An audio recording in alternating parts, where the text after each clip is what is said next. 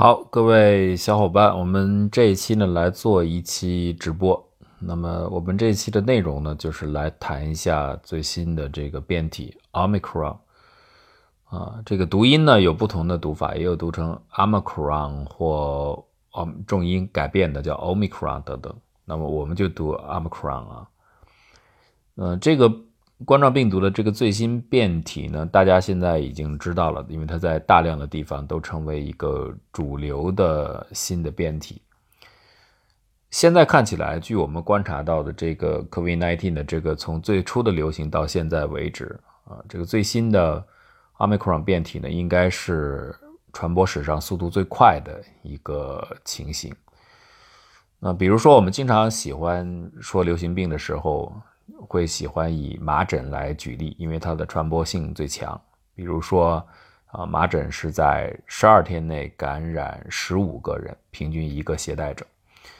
但是 Omicron 呢，似乎这个速度是非常快的，它四天后就可以感染六例的病例，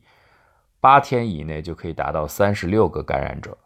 十二天后呢，可以来到二百一十六例。现在。初步的这么一个估计是这样的一个结果，因此呢，以美国为例啊，到二月中旬的时候，它的这个变体呢，Omicron 将会感染大约达到百分之四十的全美的人口，这是远远超过季节性流感的程度的百分之八啊。呃，这个阿尔法变体最早的时候，大家还记得是在二零二零年十一月的时候。在肯特郡发现的，那个时候呢，人这个科学界对于具体的病毒变体上面的蛋白质的改变如何影响病毒传播行为，这个知识知道的还比较有限。但是到从那个时候到现在呢，已经一年多过去了，所以现在呢，我们基本上对于这个冠状病毒上面哪些地方发生改变，变成什么样子，出现什么特性，可以预测它的宏观。流行病学上的一些特征，Omicron 之所以它会呈现出我们现在知道的一些特点，比如说它的传播能力非常强，比如说它相对而言带来的对宿主的身体影响相对较弱，啊，又比如说它的免疫逃脱能力很强，就是说我们如果打完疫苗之后，呃，哪怕你是。全部的免疫就是打了两针，甚至包括你打了增强针，它还是会不断的产生突破性感染，啊，这些特性我们现在知道了。那么研究者呢，已经基本上可以把奥密克戎它本身出现的这个病毒上的突变和这些行为能力建立一个连接。我们现在有这个知识了，就是因为我们研究它已经时间很长了。那现在其实说的比较多的是它主要的一个 BA. 点二子变体，它里边最大的一个特征就是携带的突变量是非常的多的。比如说，我们现在知道这个病毒呢，结合细胞要进入细胞的时候，要和细胞表面的受体结合。对于冠状病毒来说，就这次的新冠病毒来说，主要是和 ACE2 来结合。那么它这个病毒的结合部位是它的 spike 刺突蛋白部分，这个上面呢，对 omicron 的这个子变体来说有十三个突变，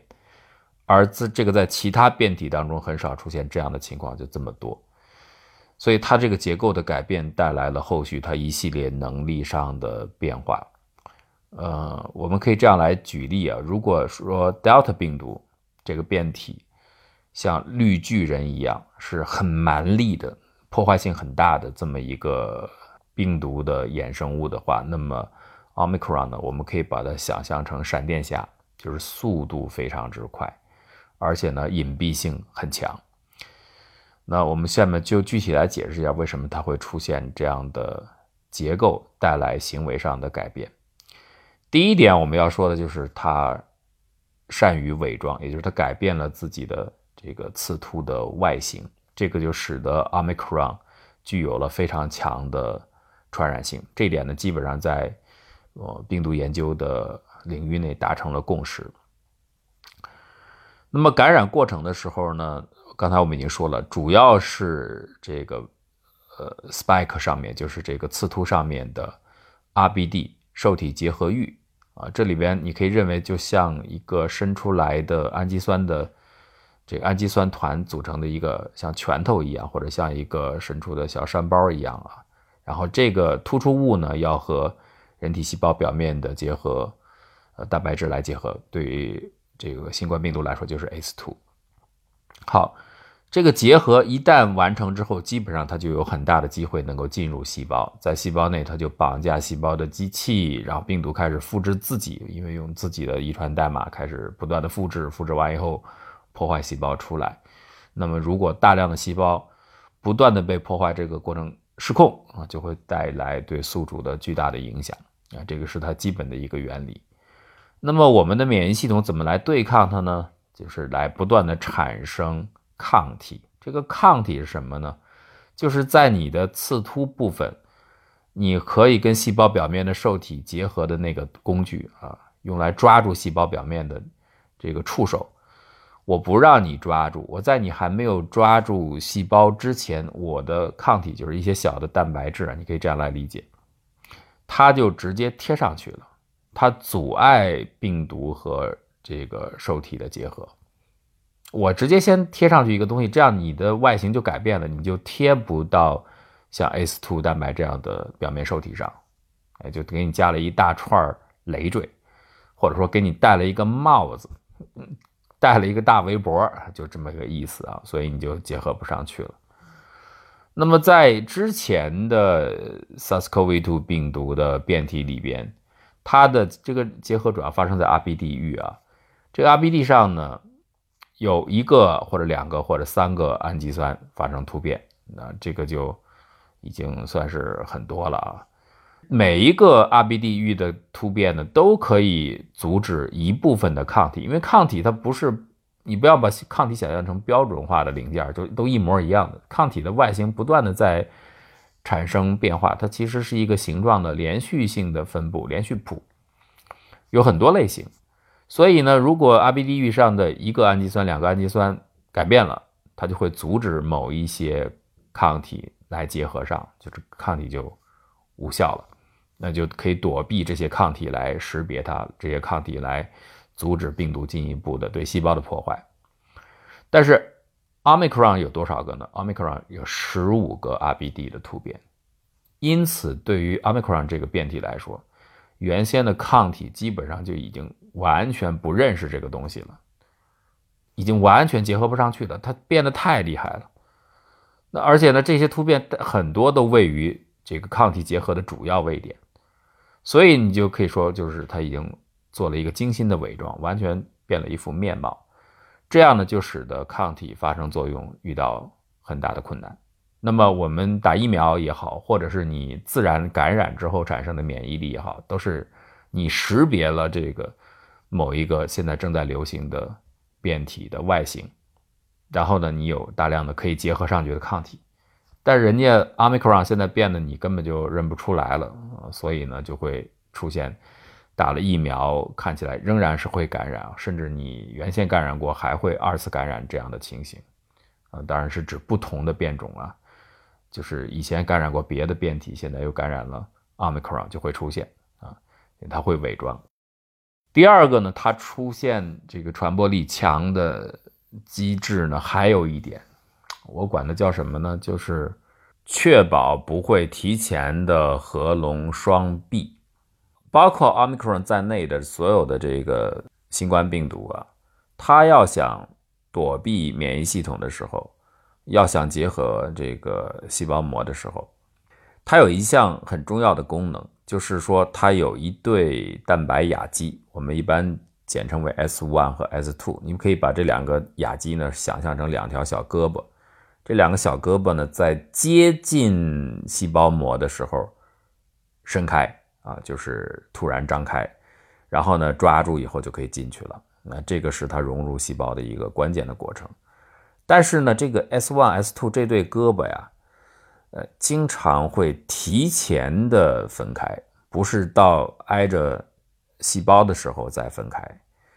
它提前就把两个胳膊张开了。这一张开麻烦了。比如说，你遇到一个你心仪的对象的时候，你再张开双臂，这时候叫拥抱啊，爱情。你还没有见到人呢，大老远你就一直把胳膊张开，这这这叫耶稣。